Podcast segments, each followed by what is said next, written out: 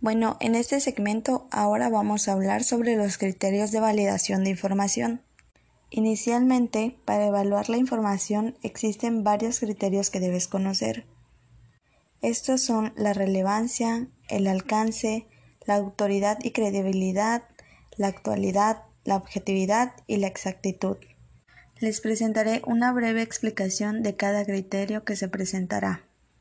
Como primer punto hablaremos de la relevancia. Este es un elemento basado en el juicio.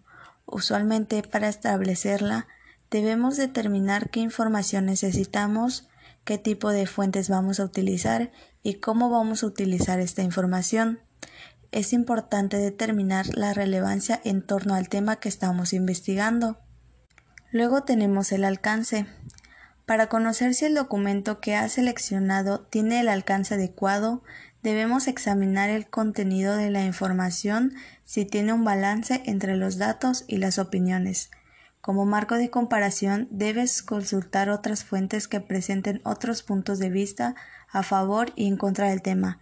Esto te ayudará a enfocar tu proyecto desde varias perspectivas. Otro punto es la autoridad y credibilidad. Para determinar la autoridad de la fuente se toma en consideración varios aspectos. Al comparar un documento de una base de datos versus un documento que aparece en la Internet, se puede inferir que los documentos contenidos en las bases de datos incluye elementos esenciales tales como el nombre del autor, el título de la publicación, la fecha de la publicación y más. Por otro lado, en la Internet muchas veces los documentos no presentan estos datos esenciales. En cambio, los documentos que aparecen en las bases de datos pasan por un proceso de revisión ya que está en juego la reputación de la empresa, mientras que los documentos publicados en la Internet no tienen ningún mecanismo de control de calidad cualquier persona puede publicar en este medio sin tener experiencia o peritaje en el tema. En las fuentes empresas como los libros y audiovisuales, las casas publicadoras establecen criterios para determinar la autoridad, ya que el seleccionar los mejores autores le da prestigio a la institución. Si la información no incluye el nombre del autor, entonces, se debe evaluar la institución o agencia que auspicia la publicación y determinar si ésta cuenta con la autoridad y el peritaje necesario sobre el tema.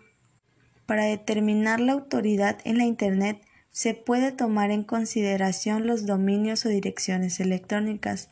Las más recomendables son .edu, .gov, .org, .mil y las menos recomendadas son las que terminan en .com y .net. El siguiente punto es la actualidad. Para determinar la actualidad se toma en consideración la fecha de publicación del documento. Hay tres escenarios principales al momento de buscar información, que son la información actualizada, o sea, al día, información de los últimos tres años e información publicada que excede los últimos tres años, en algunos casos históricos. Entre la información actualizada están los temas científicos, los negocios y mercadeo, la política, algunos temas sociales de actualidad, la medicina y más. En los demás casos, usualmente se acepta la información de los últimos tres a cinco años. En la mayoría, cualquier información de los últimos seis años o más se considera obsoleta. La excepción son los temas de historia y literatura, donde las fechas de publicación no son un factor relevante. Es importante recordar que la publicación de un libro puede tomar años, el publicar un artículo en una revista puede tomar meses y que la información contenida en estas fuentes será más antigua que la fecha de publicación. Otro punto es la objetividad. En esta, la objetividad se define como la verdad basada en datos comprobables sin tomar en consideración las relaciones que esto provoque en otros. Con esto nos referimos a la aceptación o no aceptación de la información. Si partimos de la premisa que la información nunca es totalmente objetiva, entonces debemos prestar mucha atención a este criterio. Existen varios factores que impiden que la información pueda ser objetiva y estos son los siguientes. Las necesidades, la forma en que se perciben los hechos, los valores e intereses de los autores. Otros factores importantes son el contexto social que refleja las actitudes y valores de la época en que se escribe el documento. Para cumplir con este criterio debes evaluar y cuestionar los diferentes puntos de vista sobre un tema, la verdad y la exactitud de la información. Y para finalizar está el último punto que es la exactitud. La exactitud se mide a base de información correcta y exacta. Usualmente se recomienda que para validar la exactitud se compare la información con otra ya investigada y verificar los datos en fuentes impresas. Es importante considerar que la información no actualizada tiende a no ser exacta.